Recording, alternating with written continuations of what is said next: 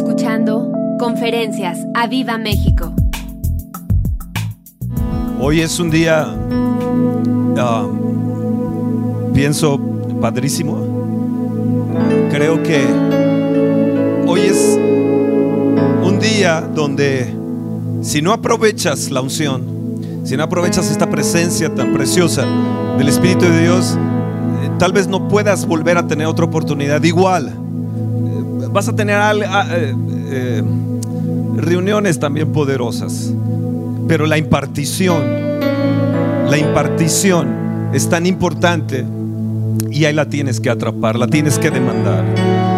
Tienes que aprender a poner una demanda a los hombres de la unción, a la unción misma, una demanda al Espíritu de Dios de lo que están en aquellas personas. Yo aprendí algo de Job. Aprendí algo de Job cuando, cuando él estaba en conflicto. Y, ah, lo he mencionado varias, eh, varias veces. Y, y, ah, él dice, la, la bendición que se iba a perder venía sobre mí. Y, eh, y a veces cuando he ministrado en diferentes partes o en diferentes lugares, le digo, Señor, que la bendición que se iba a perder, que venga sobre mí. Por ejemplo, Samuel no dejó caer ninguna de las palabras en tierra. Él dijo, no, no se puede perder esa bendición. Así que lo que, lo que va a caer para ti, tú no lo quieras, yo me lo llevo. Si tú no lo quieres para ti, lo llevaremos a, a otra iglesia, a otro congreso, a otro país. Pero creo que México lo necesita. Y, yo los he retado así. Si tú no quieres la bendición que va a caer hoy aquí en todo este día, yo me la llevo. Y yo la reclamo. Y yo la tomo. Job lo llegó a entender y dijo, la bendición que se iba a perder venía sobre mí. Es mía. El Espíritu Santo es mío. Es mío. Tú puedes tener una impartición nada más, pero el Espíritu Santo es mío.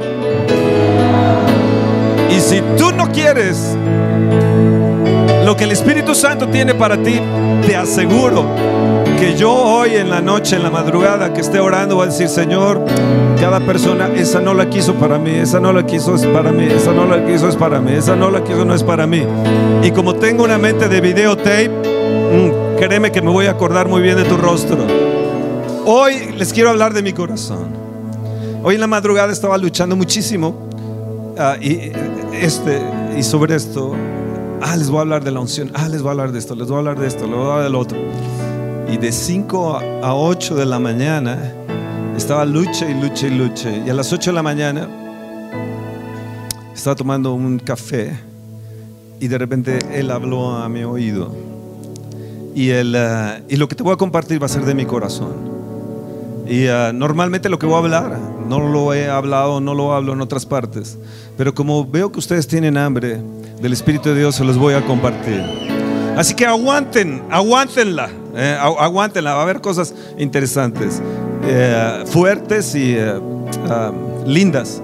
Pero, ah, pero eh, Dios- el Señor te va a ministrar, el Espíritu Santo te va a ministrar. Él está aquí. Salmo 102, así puestos de pie, Salmo 102. Este Salmo 102 eh, es la oración del que sufre. Es la oración de aquel que está angustiado delante del Señor y de- se derrama totalmente sobre él. Yo pido al Señor que hoy te derrames totalmente tú ante Él y que Él se derrame sobre ti. Oh Señor, escucha mi oración y llegue a ti mi clamor. No escondas de mí tu rostro en el día de mi angustia. Tenía dolor, angustia. Inclina mi tu oído. Apresúrate a responderme el día que te invocaré. Porque mis días se han consumido como humo y mis huesos cual tizón están quemados. Mi corazón está herido y seco como la hierba, por lo cual me olvido de comer mi pan por la voz de mi gemido. Gemía este hombre. Herido su corazón, sus huesos desgastados, en angustia mm, y seco como la hierba. Dice, por lo cual olvido de comer mi pan por la voz de mi gemido, por la voz de mi gemido. Un día estaba, un día estaba orando por Costa Rica. Estaba en la madrugada orando por Costa Rica. Iba a ir a predicar. Ellos han crecido muchísimo. Y la iglesia esta tiene 8 mil miembros y un, y un, lugar que vale más de 25 millones de dólares su, su, su, su auditorio, su, templo, su iglesia. Y yo estaba orando y de repente empecé a gemir y a gemir y a gemir. Y empecé a gritar, mis hijos, mis hijos. Y decía, pero ¿qué estoy diciendo? Mis hijos. ¡Ah! Y empecé a gemir y a gemir. Yo no sé si tú sabes lo que es gemir, que el Espíritu Santo gima a través de ti. Por la voz de mi gemido mis huesos se han pegado a mi carne. Y aquí es donde yo quiero ir, a este versículo. Soy semejante al pelícano del desierto. Soy como el búho de las soledades, velo y soy. Y, yo me voy a, detener ahí en, esta segunda parte. Soy como el búho de las soledades, velo y soy. Velo y soy. Por años yo me sentí así. Eh, mi niñez crecí eh, eh, prácticamente solo, sin amigos tenía un amigo invisible. Ahora entiendo que era el Espíritu Santo, porque yo le hablaba a ese amigo invisible. Pero no sabía que se llamaba el Espíritu Santo.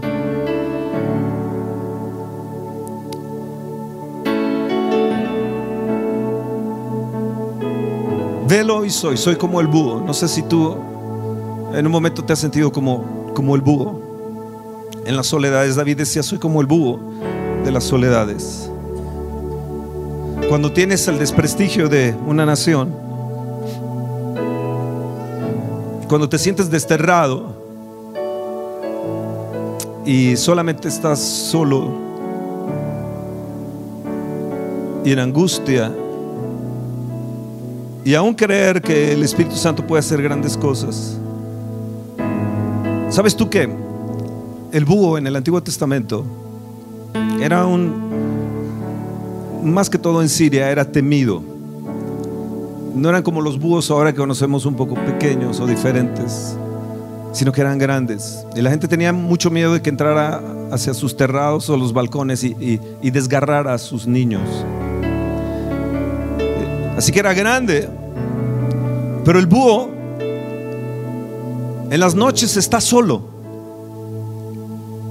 Tiene unos ojos impresionantes. Ve lo que otros no ven y percibe lo que otros no perciben.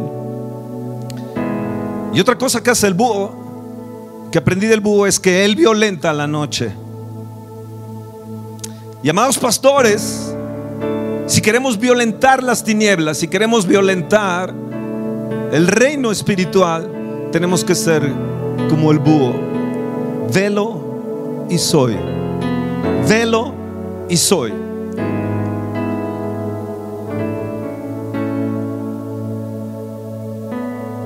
Las noches te busca mi alma. Velo y soy. Y ahí es donde entiendes quién eres realmente cuando estás a solas con el Espíritu Santo de Dios. Hoy estaba en la mañana en comunicación con el pastor Ricardo Rodríguez y le decía, estoy llorando, estoy llorando. Y me decía, hay ocasiones donde solamente es el Espíritu Santo y tú, y que solamente el Espíritu Santo comprende el por qué, por qué estás llorando, y son momentos más importantes y más especiales que el hecho de estar todos juntos. Porque ahí Ahí en la noche, cuando te estás solo como el búho, es cuando eres transformado, eres transfigurado. Y eres transfigurado a niveles más altos espirituales que jamás te has imaginado. Miras diferente. La presencia es, es, es diferente. No sé si tú te has sentido así, solo y abandonado, incomprendido, sin apoyo y rechazado. Eso es lo que hicieron con Jesús. No tengo dónde recostar la cabeza, dijo Jesús. Las zorras tienen guaridas, pero yo no tengo dónde recostar la cabeza. Enfrentó solo el Getsemaní y dijo, Padre, ¿por qué me has abandonado? ¿Por qué me has abandonado? Así puestos de pie, levantemos nuestras manos y en un momento más voy a seguir. Quiero levantar mis manos. Levantar mis manos. Hay gente que hoy me va a entender y hay pastores aquí que me van a entender lo que hoy les voy a, a- predicar. Porque va a ser a lo profundo de tu corazón, a lo profundo de tu espíritu.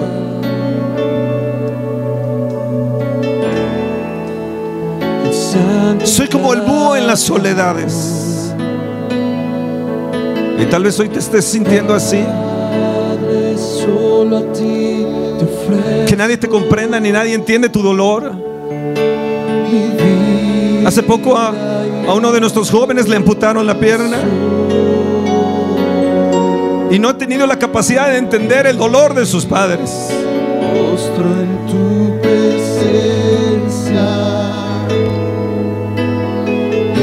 Solamente los he visto a ellos como búhos en sus soledades, en su gemir y en su angustia por su hijo.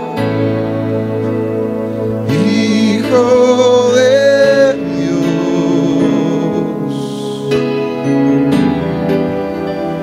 recibe Pero hoy habrá un cambio en tu corazón. Velo y soy en las vigilias de la noche, velando sobre su rebaño. Los pastores tuvieron una revelación de Jesús y los ángeles se aparecieron ahí en esas noches de angustia. Vendrán los ángeles a ministrarte.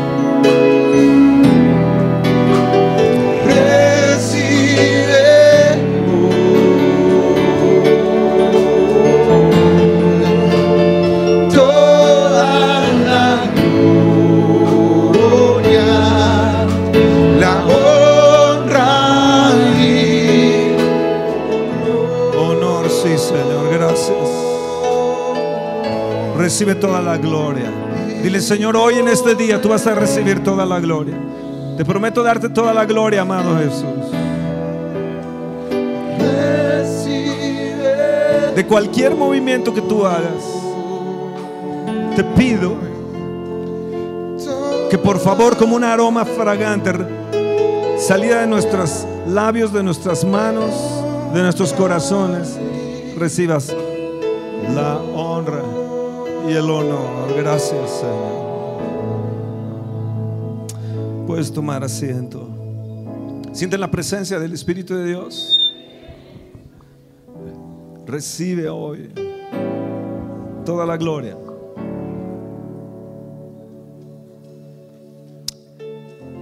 El año, ah, en el 2018, después de tener un día con el Espíritu Santo, como decía ayer no, eh, yo, no, yo no soy de los que creo de que, bueno, vamos a hacer esto y de repente vamos a tener un ataque y todo. En los tiempos de avivamiento, con Evan Roberts en Gales, Satanás lo único que podía hacer era estar viendo de entre la maleza, escondido, lo que el Espíritu Santo estaba haciendo. No podía hacer absolutamente nada. Estaba inoperante. Y es lo que queremos, que cuando la presencia de Dios esté con nosotros y esté en nuestra nación, Él esté inoperante. Como dijo Evan Roberts, cierra la boca del infierno. Y que el Señor cierre la boca del infierno en esta nación. Entonces estuvimos un día con el Espíritu Santo, con, con Ricardo y, y Rodríguez. Y al día siguiente, mi esposa se empieza a sentir mal en la, en la madrugada. Y, entonces fuimos a, a la clínica, regresamos y cuando regresamos de la clínica el que se empezó a sentir mal fui yo. Y caí en cama como ah, tal vez cuatro meses, tal vez más, todo agosto, septiembre, octubre, noviembre, con una enfermedad que se llamaba el CUSI. Yo no sabía qué era eso. Entonces los consejos de los pastores o, o- o de la gente que nos conocía me decía, eh, pues tienes que perdonar todos desde que desde el vientre de tu madre, ¿no? Y tienes que perdonar a pastores, y yo decía, bueno, yo ya he perdonado a este y a este y a este y a este y a este y a este, y he perdonado, pues, va, eh, tengo tengo ah, tengo eh, un doctorado en perdón.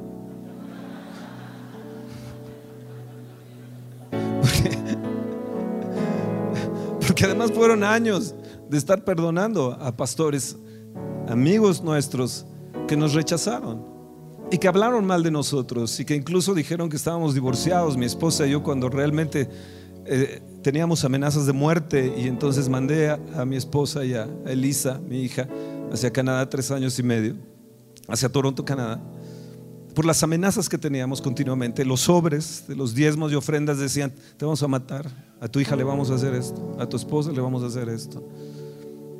Domingo tras domingo, domingo tras domingo.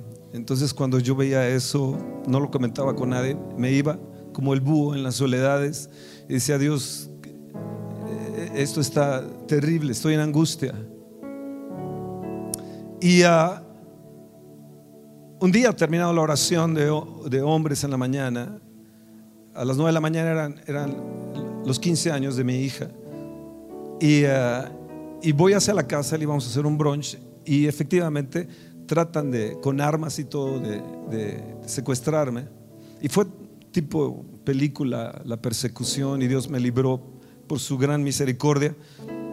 Una de las personas que venía atrás, más atrás en un carro, está aquí presente. Y, ah, y entonces decidí que ellas se fueran.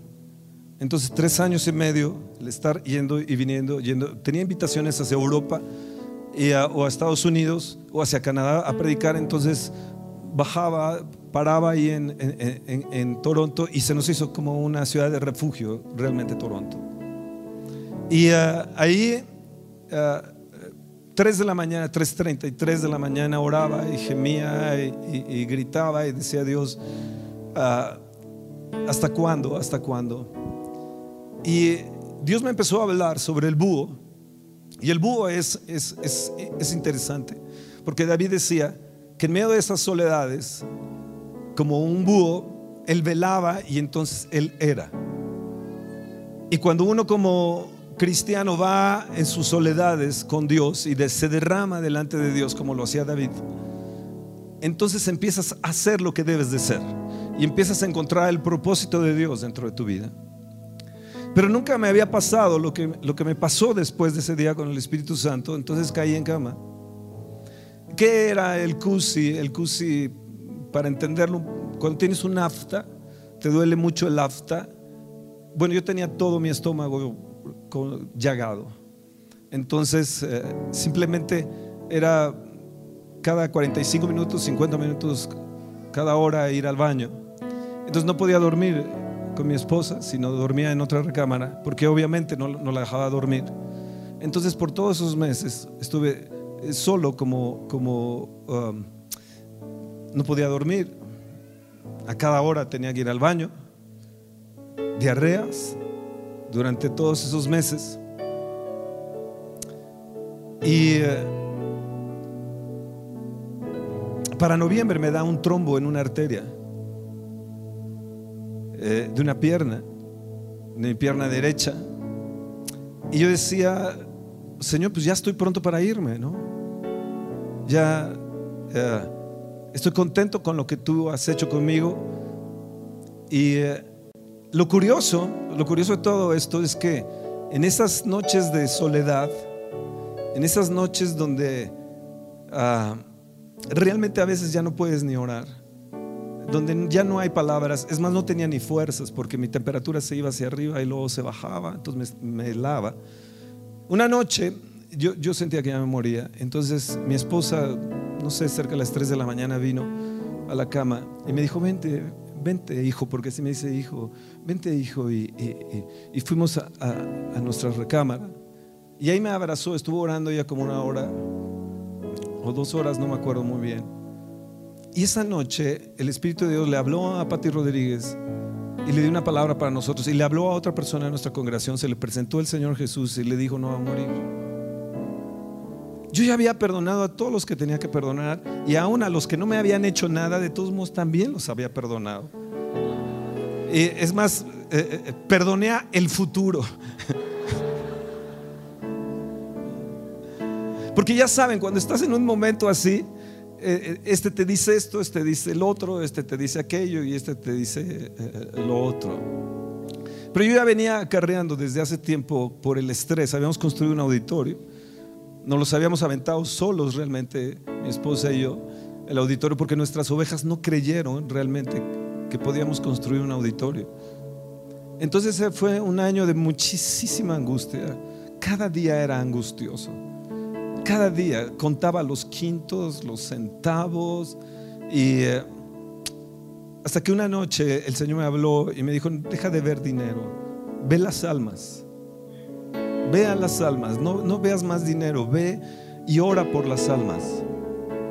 Hace poco un, un- un- pastor de, de Europa me dijo, si tú no das la unción, la unción te va a matar. Porque la unción que Dios ha puesto sobre ti, si no la das, esa misma unción te va a matar. Y esa unción me estaba matando. Porque la unción te bendice o te mata. Entonces he entendido que, que la unción es muy importante y tú quieres la unción. Pero la unción no es para que la retengas, sino es para que la des. Entonces entendí que la unción me estaba matando. Así que llegaba un momento que no podía, mi oración era, o sea, no tenía ni palabras, ni fuerzas tenía. Yo me estaba muriendo realmente. Y curiosamente a las 3 o 3.33, un búho venía a la parte del jardín de nuestra casa y, y yo lo único que oía era cu, cu, cu, Y la primera vez que lo escuché dije que, yo ya estoy delirando. Y eh, al siguiente día, otra vez a esas horas, obviamente yo estaba despierto por estar yendo al baño continuamente. Empezaba otra vez a escuchar cu, cu, cu, cu, cu, cu. Y yo decía, me está visitando un búho. Entonces, me acordé del Salmo 102 cuando David dijo esto, soy como el búho en las soledades, velo y soy. Ricardo y Pati Rodríguez tienen dos reuniones allá en Bogotá. Ustedes saben de su ministerio, tienen mucha gente. Terminaron la segunda reunión, tomaron el avión y volaron hacia México. Llegaron a la casa, oraron por, por mí, por mi familia y se regresaron a Bogotá. Y aquí quiero que, que escuches muy bien lo que te voy a decir. Yo le decía al Espíritu Santo, no te siento. ¿Dónde estás? He tenido relación contigo, eres mío. Te he visto manifestarte de una forma increíble, pero, pero ¿dónde estás? No te siento, lo único que siento es que me estoy muriendo. El médico me dijo, si empiezas a hacer sangre, tienes cuatro horas para llegar para que te corten el intestino si no te mueres. Y yo dije, bueno, si empiezo a sangrar, no le voy a decir a nadie, llévame ya, Señor.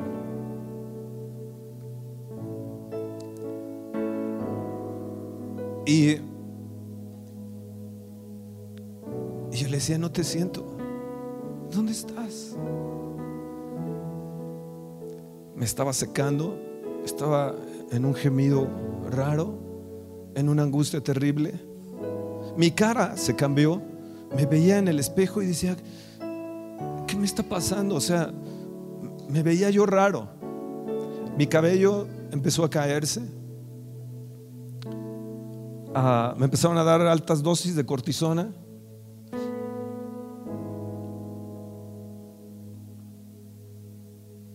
Cuando entró Ricardo a la recámara, yo me levanté y lo abracé y empecé a llorar sobre su hombro. A llorar y a llorar y a llorar. Yo nunca había llorado en el hombro de nadie. Y yo había aprendido hace mucho, no llores ante tus enemigos. Nunca llores delante, ante- enfrente de tus enemigos. Tiempo después comprendí que el Espíritu Santo se había vestido de Ricardo y había venido el Espíritu Santo a visitar mi casa. Y que yo lloré en las alas del Espíritu Santo. Entonces tienes que comprender que en los, en los momentos más difíciles, en los dolores más difíciles, en los tiempos más difíciles, Él jamás te va a dejar. Él se llama el consolador. Y tenemos que entender sus manifestaciones poderosas, estruendosas, pero también debemos de comprender y entender de la delicadeza del Espíritu Santo a través de diferentes formas que Dios usa. Gente como ellos tienen 17 repetidoras, se traducen sus mensajes a siete idiomas y los ven más de un millón de gentes a la semana.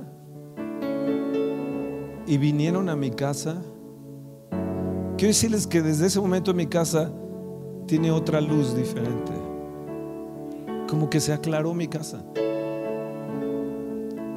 Y pastores, es importante que nosotros entendamos que hay gente en la cual nosotros podemos llorar en el hombro de ellos. Y se necesita gente llena del Espíritu de Dios para poder descargarnos y llorar en el hombro de otros. Hoy en la mañana que estaba orando, no se me podía quitar de la mente Lourdes, ni Pilar, ni Tere. Y yo decía, Dios, pero mis hijas son viudas. Y empecé a, a llorar. Y cuando Ricardo me escribió, le dije, es que estoy llorando. Y yo estaba llorando por ellas. Y yo decía, pero ¿cómo yo puedo estar llorando por ellas? Pero era el Espíritu Santo llorando por ti. Era el Espíritu Santo llorando por ti. Y llorando por ti. Y no quería dejar pasar el decírselos.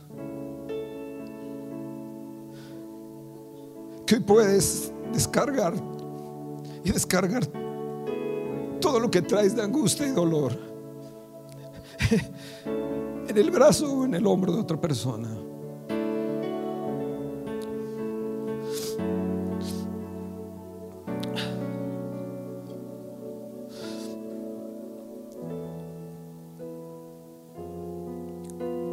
¿Por qué vivo? No sé. Y hoy le decía en la mañana, le decía, Lourdes, yo le decía, Señor, ¿por qué no, no me llevaste a mí, no a, no a Gabriel? Ellos tienen una iglesia hermosa y van creciendo. ¿Por, ¿Por qué me dejaste a mí? Con gusto yo me hubiera ido en lugar de él. Y yo seguía llorando. Y el Señor me llevó a una historia. Quiero relatarles sobre esta historia. Les voy a relatar dos historias. Y si no lloran conmigo, pues entonces lloren con el Espíritu Santo.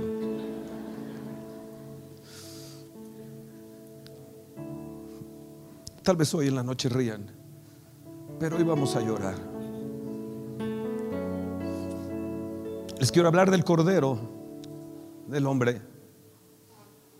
De vez en cuando, un, no sé cómo se pronuncia, una oveja e- ewe, es E-W-E, no sé si es ewi o ewe.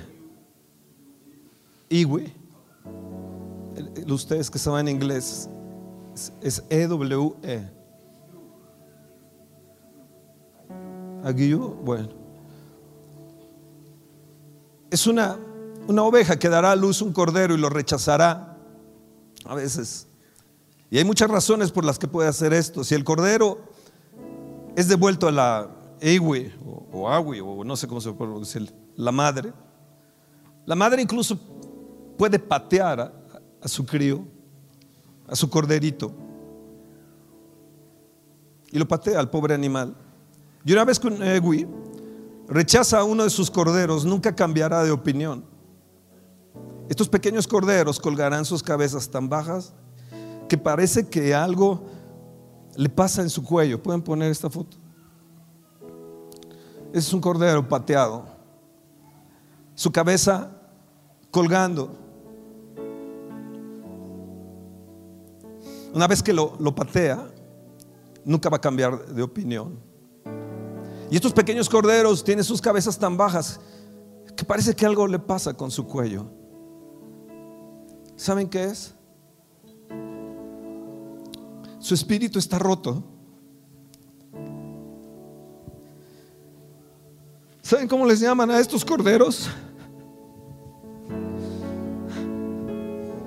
Los ha roto su madre. ¿Saben cómo les llaman? Les llaman cordero fastidio.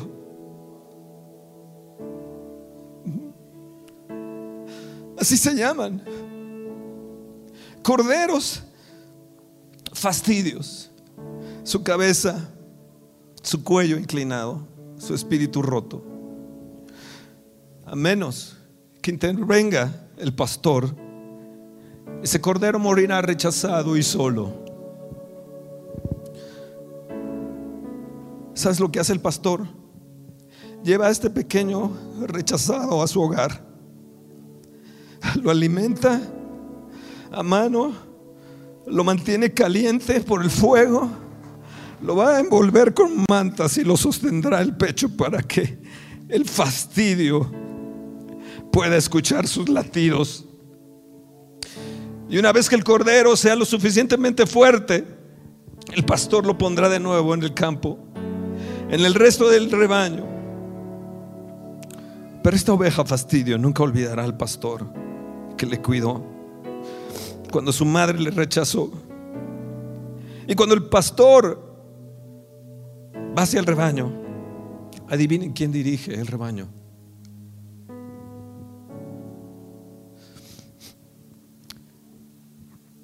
Las ovejas fastidio.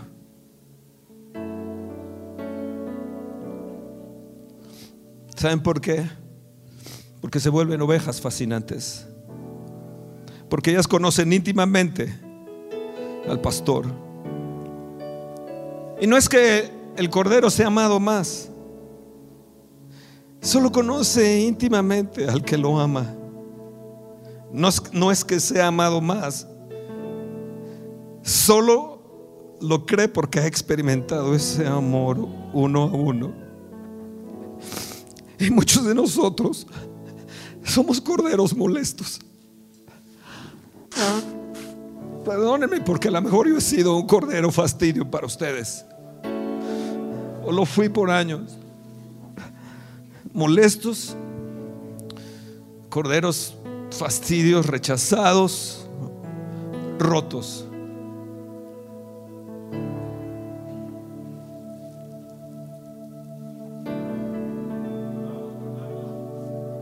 Pero sabes que Él es el buen pastor. Y Él se preocupa por todas tus necesidades y nos mantiene cerca de su corazón. Para que podamos escuchar sus latidos y entonces podamos estar, podemos estar rotos, pero somos profundamente amados por el pastor. Sí, el Señor es mi pastor. Sí, soy un cordero fastidio, Él me ha tomado. Él ha levantado mi cabeza. Él me ha tomado entre sus pechos. Él ha abierto mi oído, como dice Isaías 54. Él despertará cada mañana mi oído. Mañana tras mañana Él despertará mi oído y entonces yo le escucharé. Así que tú que has sufrido, Así tú, tú que tu espíritu ha sido roto, quiero decirte que aquí está un pastor que se llama el Espíritu Santo para ponerte sobre sus alas, para ponerte sobre su pecho y para amarte como nunca, nunca nadie te ha amado.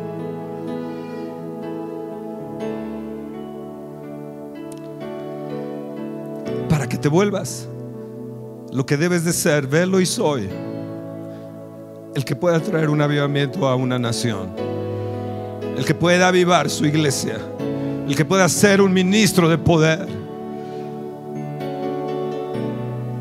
Aunque tu madre te haya rechazado, aunque nos hemos quedado viudas, aunque la nación nos haya roto y los pastores más queridos nos hayan roto el alma y el corazón, nos hemos convertido hoy en corderos cerca del pecho de Jesús.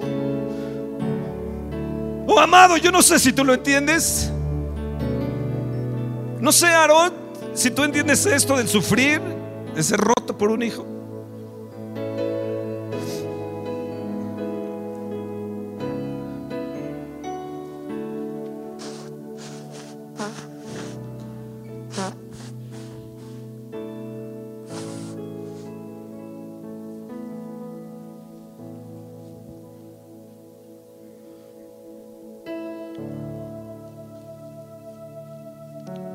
Abandono?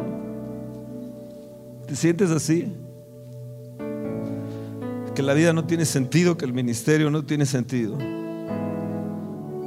Hoy te puedes convertir de un cordero fastidio a un cordero líder. Amén. Amén. Amén. Amén.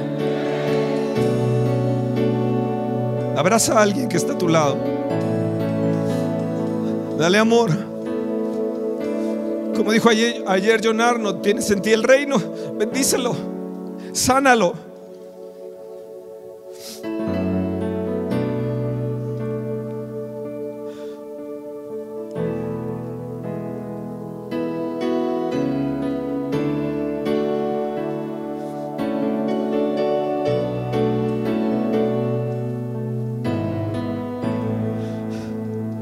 Pablo dijo, mi corazón se ha ensanchado, oh Corintios. Y hasta que nuestro corazón no se ensanche, no vamos a ver las multitudes viniendo a los pies de Cristo en esta nación. Y pastores, yo les reto que su corazón se ha ensanchado hoy en esta mañana por el poder del Espíritu de Dios.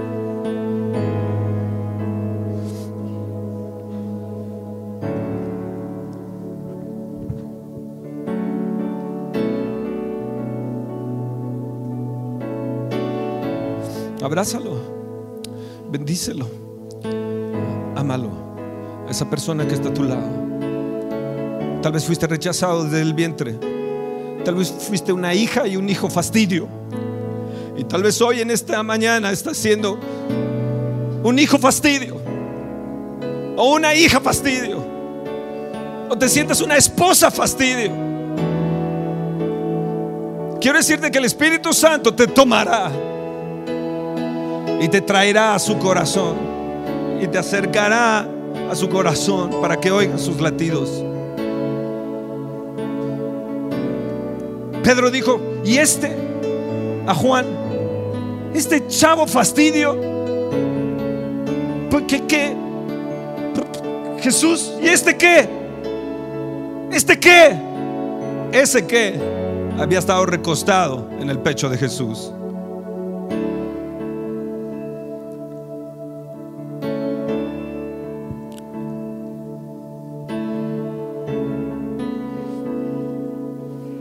¿Sabes que la vivencia y el crecimiento del Espíritu se da en las soledades?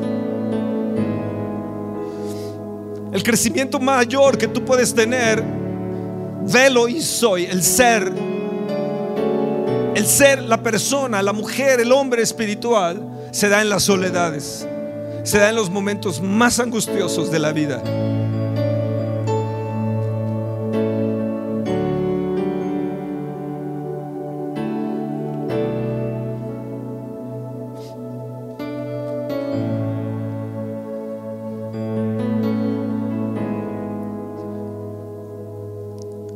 Señor me dio lengua de sabios para hablar palabras al cansado. Despertará mañana tras mañana mi oído para que oiga como los sabios. El Señor me ha concedido tener una lengua instruida para sostener al fatigado.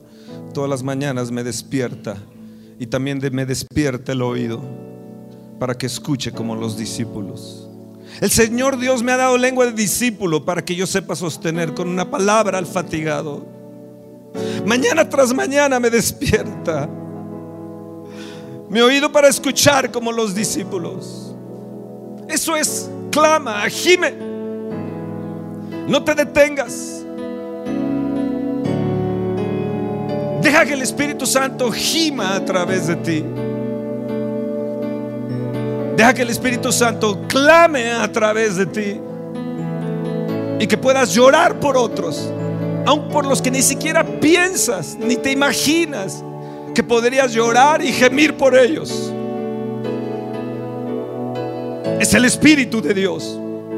Y tienes que estar dispuesto a dejarte usar por el Espíritu de Dios para gemir aún por ellos o llorar por aquellos que son ovejas fastidio o que son pastores fastidio tal vez.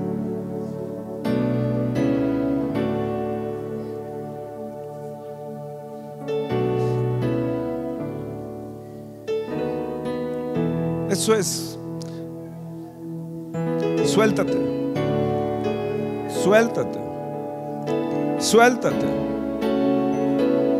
Allá atrás. El Espíritu de Dios te está ministrando. Cuando cuente tres vas a gemir con todo tu corazón. Uno, dos, tres ahora. Más. Más Espíritu de Dios. Espíritu de Dios, ven. Oh Espíritu de Dios, ven. Ven y sana al afligido. Ven y sana al que está en angustia. Al espíritu angustiado. Aquel que ha sido pateado. Aquel que se siente o aquella que se siente como fastidio. Que la vida es un fastidio ya.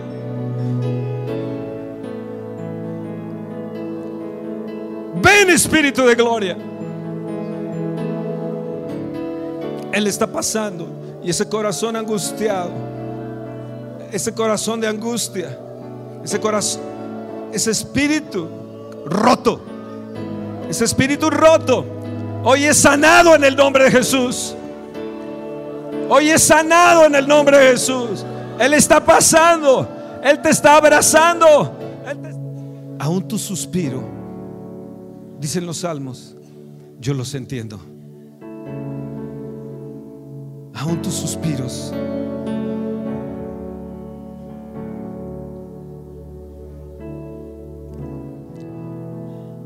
Ovejas fastidio.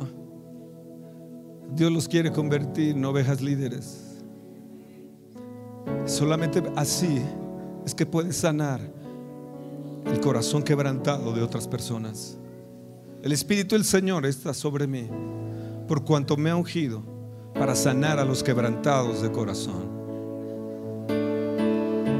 Y solamente así, cuando lo entiendes, que el Espíritu Santo está sobre ti, es que puedes entender a otras personas y a las ovejas que son fastidio. Yo como pastor a veces he dicho, qué fastidio esta gente. Qué fastidiosa es esta gente. Ojalá se fueran de la congregación. Y yo le he tenido que pedir perdón al Señor por esas ovejas fastidio.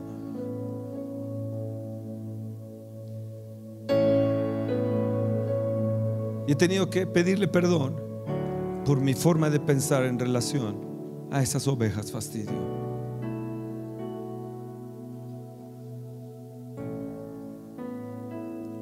Y tú tienes que pedirle perdón al Señor.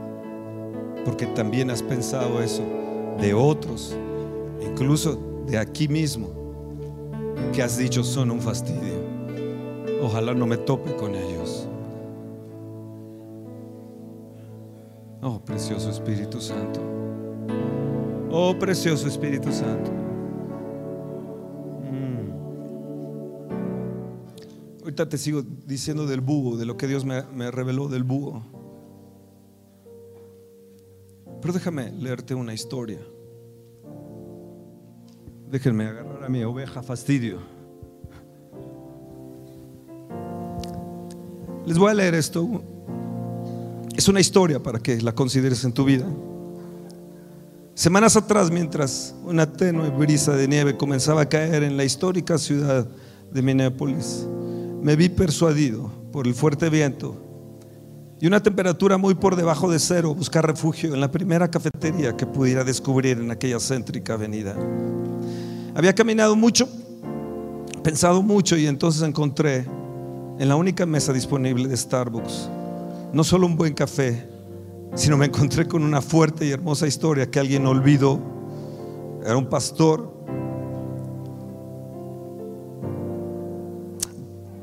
bautista, creo que él olvidó impresa en un par de hojas esta historia, que es completamente real.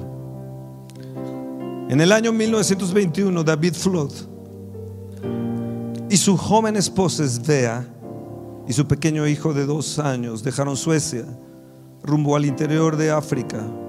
Viajaban con otra joven pareja misionera. Estas dos parejas habían sido miembros muy activos, cantaban en el coro de la iglesia. Esbea tocaba el violín y era solista. Habían comprometido sus vidas a llevar el Evangelio a las tribus perdidas de África. Estaban llenos de entusiasmo y optimismo al punto que cruzaron las montañas del Congo a golpe de machete para comenzar su ministerio en un lugar todavía indeterminado para ellos. Para su sorpresa,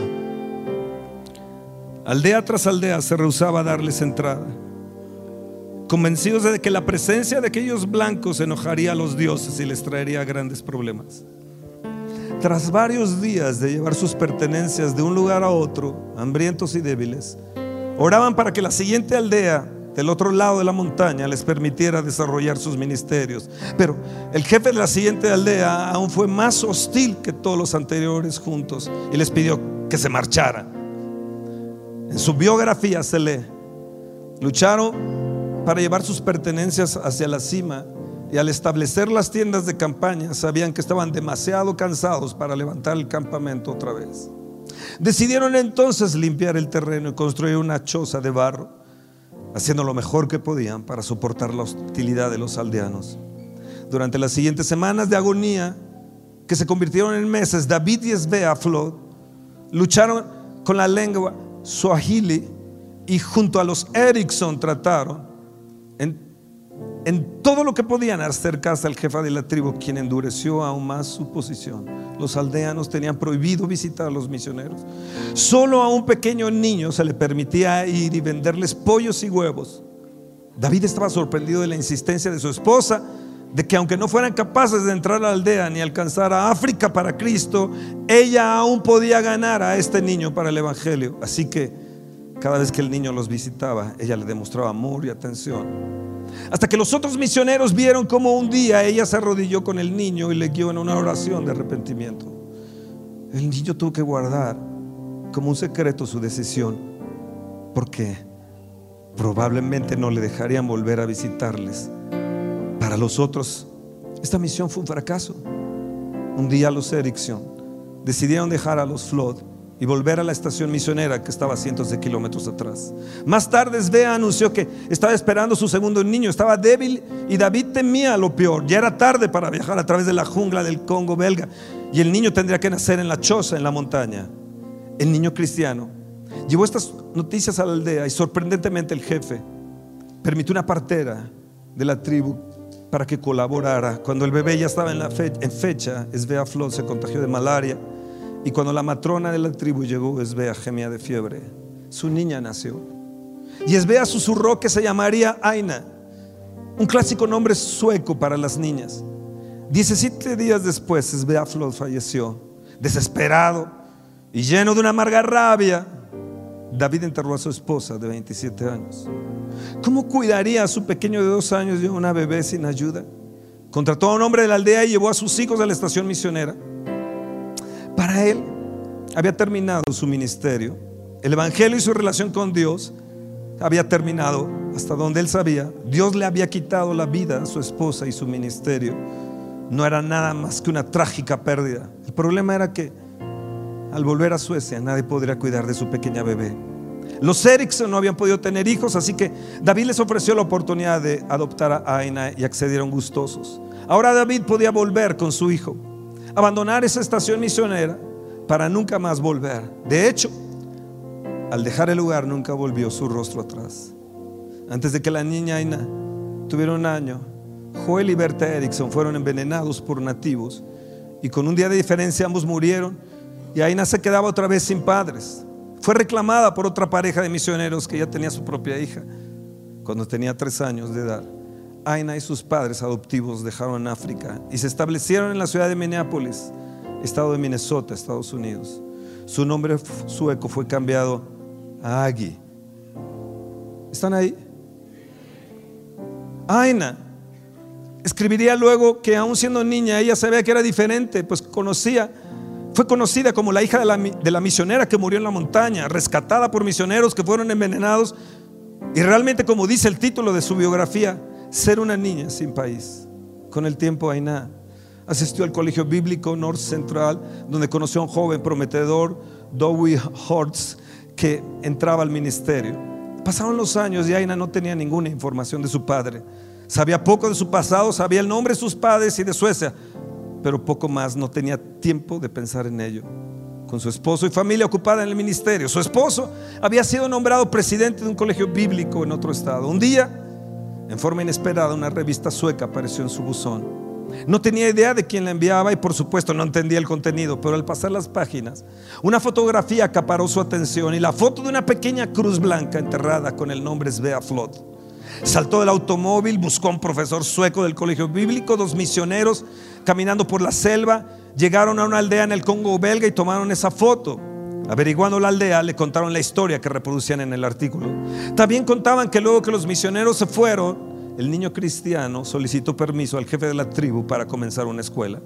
Gradualmente, este ahora un joven muchacho fue maestro y líder y enseñó el evangelio a todos los estudiantes, luego a sus padres y aún al jefe y aceptaron a Cristo. Ahora esa aldea tenía 600 creyentes y una iglesia muy activa. Todo gracias al sacrificio y las lágrimas de David. Y primeramente desvea. Aina no lo podía creer. Comenzó a llorar y agradecer a Dios por dejarle saber la verdad sobre sus padres y su sacrificio. Para el 25 aniversario de su boda, el colegio bíblico les dio al matrimonio Hortz un boleto para ir a Suecia, donde Aina, entre otras cosas, podría buscar a su padre. No fue difícil. David Flotz se había casado, tenía cuatro niños, pero su segunda esposa también había fallecido. Este anciano era ahora un alcohólico, agnóstico y maldecía a cualquiera que le mencionara a Dios. Luego de una emotiva reunión con sus medios hermanos y hermana, Aina quiso ver a su padre. Sus hermanos no estaban muy contentos de esta idea, que se había convertido en un hombre amargado.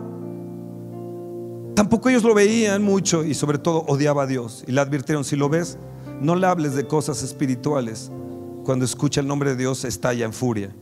Aina estaba determinada a verlo y al fin fue a su departamento. La puerta fue atendida por una señora de la limpieza. Dentro había botellas de licor en cada repisa, por las ventanas, por todas partes, cubierta de botellas. Y en un rincón apartado, escribió ella en su autobiografía, un viejo pequeño y arrugado tirado en una cama, deshecha con su cabeza contra la pared.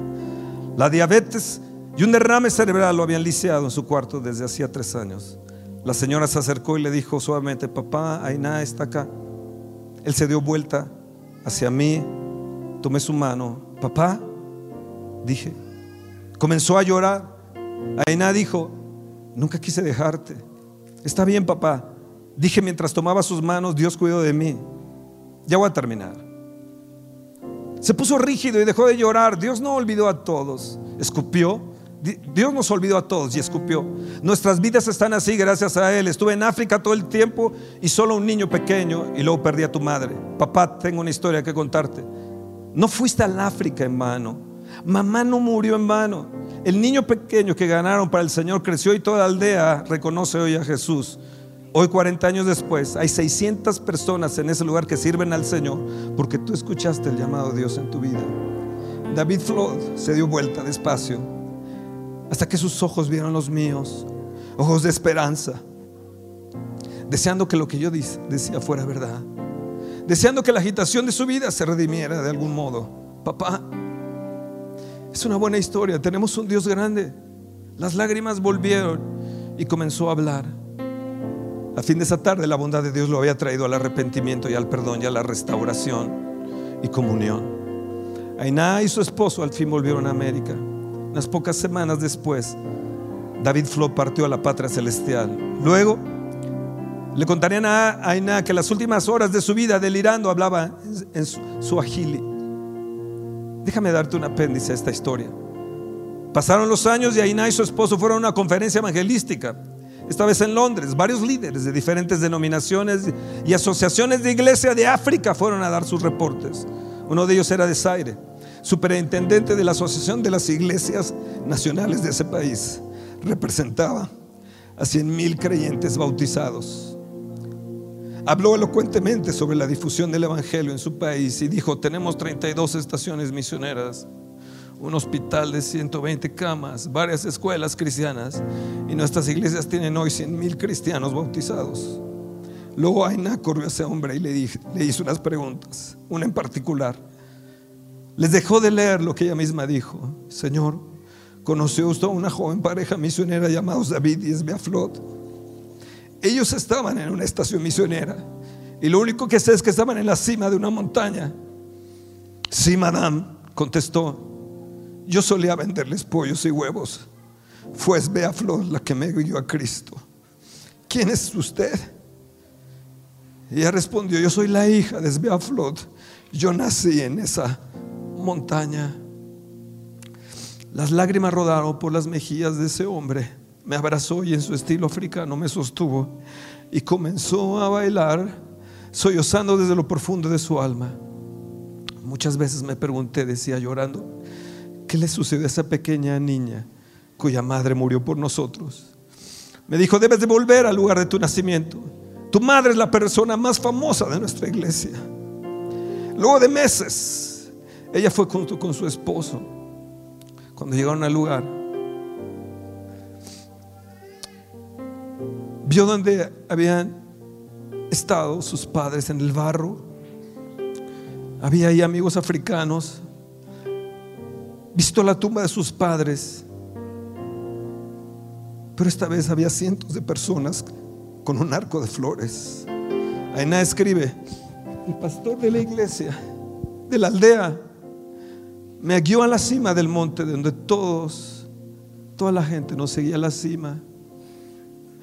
A un lugar llano bajo un bosquecillo de árboles. El pastor señaló con el dedo y dijo, este es el lugar donde tus padres hicieron la choza donde naciste.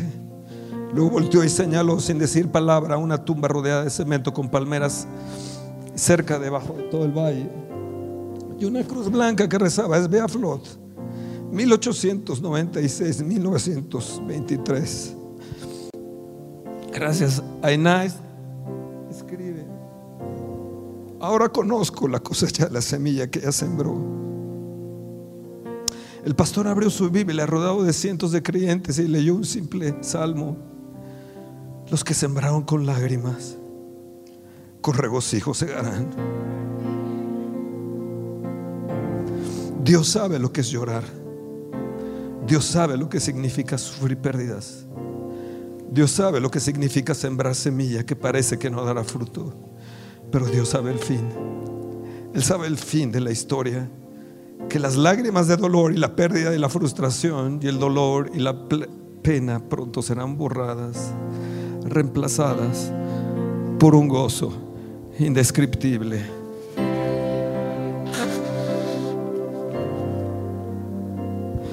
Amados pastores que están aquí,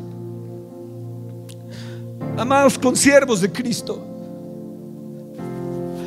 lo que estamos haciendo para el Señor no va a tener ninguna pérdida. La gente que estamos alcanzando, la gente que hemos impactado de una forma u otra, aunque no lo veas ahora, esta semilla crecerá y veremos un avivamiento, porque hay gente aquí que estamos sembrando con lágrimas. Hay gente aquí, y Aarón lo sabe, relaciona a su mamá también allá en África, que han sembrado con lágrimas, pero con regocijo vamos a cegar. Y es el tiempo, pastores, que no solamente nos gocemos, sino que también lloremos con los que lloran. Suframos con los que sufren. Y podamos tener un hombro, una ala del Espíritu de Dios para que puedan acercarse pastores. Juan José y Lucero, ustedes han sido esos pastores que han extendido sus alas para que algunos otros pastores estén aquí y entiendan la labor del precioso Espíritu Santo de Dios. No te resientas si tu iglesia no ha crecido. No te hieras. No dejes quebrantarte por nada. Que tu reto este año sea, sea decir, Señor, yo voy a ir más allá. Tarde que temprano estaré en la gloria. Tarde que temprano. Pero el fruto dará.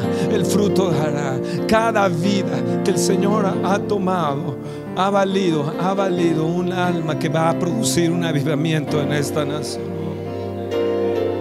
Yo no sé si ustedes me están entendiendo. Yo no sé si ustedes están eh, ah, viendo que tal vez sean como yo. Yo fui un búho en las soledades.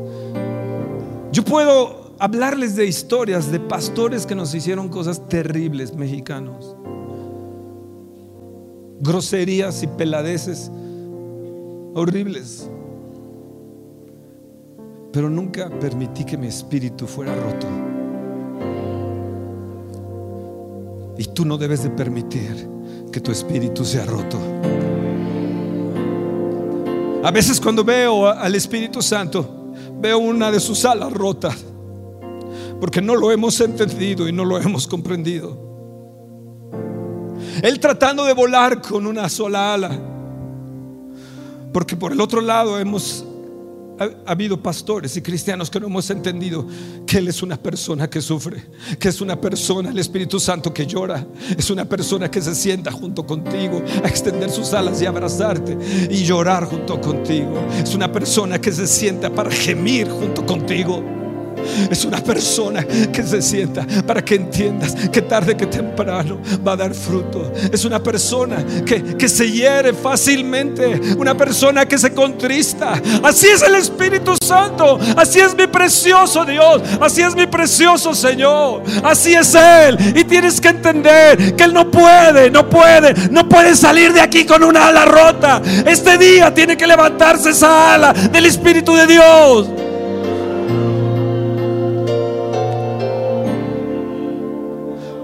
Has herido. Lo has herido. Porque has juzgado a las ovejas fastidio. Has juzgado a los pastores. Has juzgado lo que han hecho. Y tú tienes que arrepentirte de todo tu corazón y no permitir más que el ala del Espíritu Santo sea barrota. Esta nación ha herido al Espíritu Santo. Esta nación hirió al Espíritu Santo en los 90 y necesitamos, pastores, pedirle perdón al Espíritu Santo. Dios quería un avivamiento, el avivamiento más grande de América Latina. Estaba destinado para México en los 90, pero lo rechazamos. Lo rechazamos. Y no lo quisimos.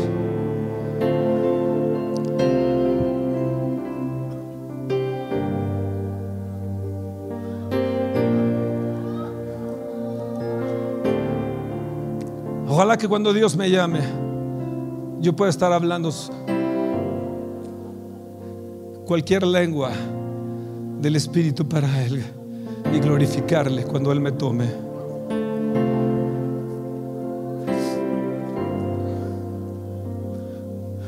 Todavía no he terminado sobre el búho, pero creo que tengo que parar. Desde hoy tú podrás tener una percepción diferente podrás mirar diferente. Podrás violentar las noches, podrás violentar las tinieblas, podrás deshacer las obras de las tinieblas cuando comprendas, cuando comprendas la acción del Espíritu Santo, cuando entiendas y conozcas al Espíritu Santo real y vivo como persona. ¡Oh, Espíritu Santo! ¡Oh, Espíritu Santo! Oh, amado Espíritu Santo.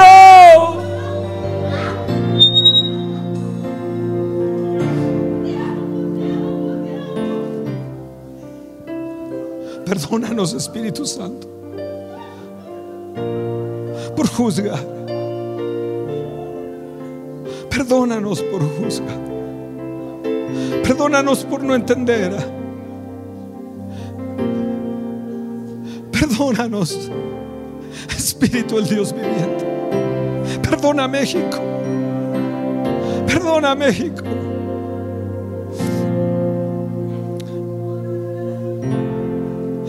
Perdona México. Hoy este congreso se llama Transformados. Que hoy seamos transformados a la imagen, viendo a cara a cara descubierta. Hoy les he mostrado mi rostro. Hoy les he mostrado mi cara. No me he reservado lo que hay en mi corazón. Les he hablado de mi corazón. Les he contado dos historias que si no te hacen llorar, es que realmente eres un insensible y necesitas ser sensible. Necesitas unirte al Espíritu de Dios para entender su sensibilidad. Perdón, estoy hablando simplemente por hablar.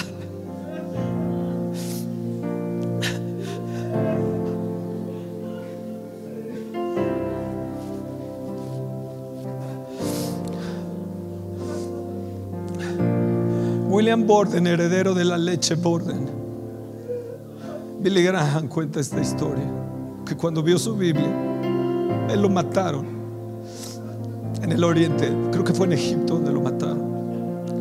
Él decía, sin reservas, sin lamentarse y sin retirada, sin retirada, sin lamentarse.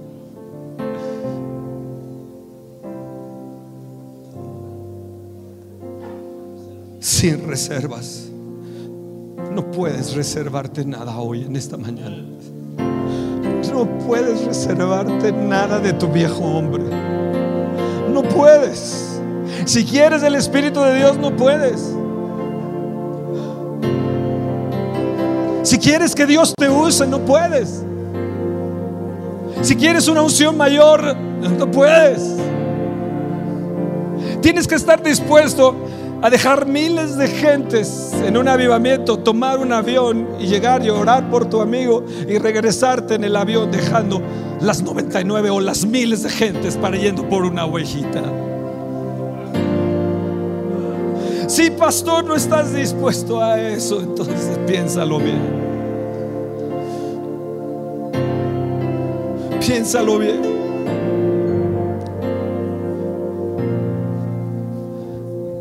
Déjenme ver quiénes están sufriendo.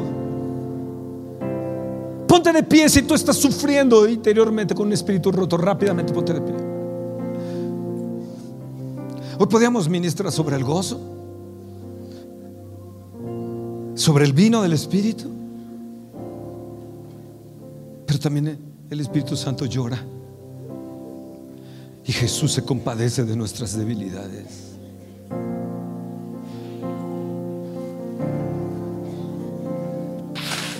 A ustedes tres que son viudas, el Espíritu Santo les miró esta madrugada. Él les miró esta madrugada. Era la mente del Espíritu Santo.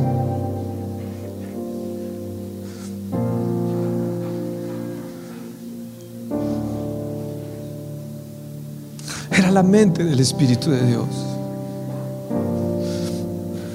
Eran los gemidos del Espíritu de Dios.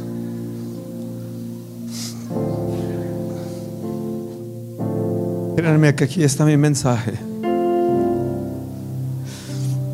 El Señor me dio una lengua de discípulo para que yo sepa sostener con una palabra al fatigado. Destapa mis oídos, Dios. Déjame entrar en una dimensión diferente. Déjame ser como el búho.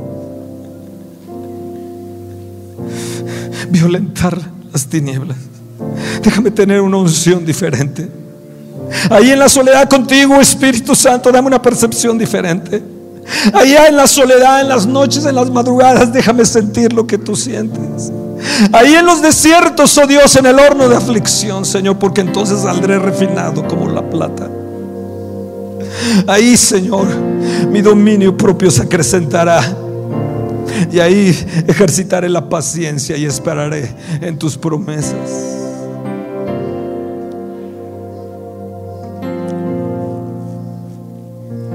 Ahí en la soledad Jesús pasaba las noches orando solo con el Padre.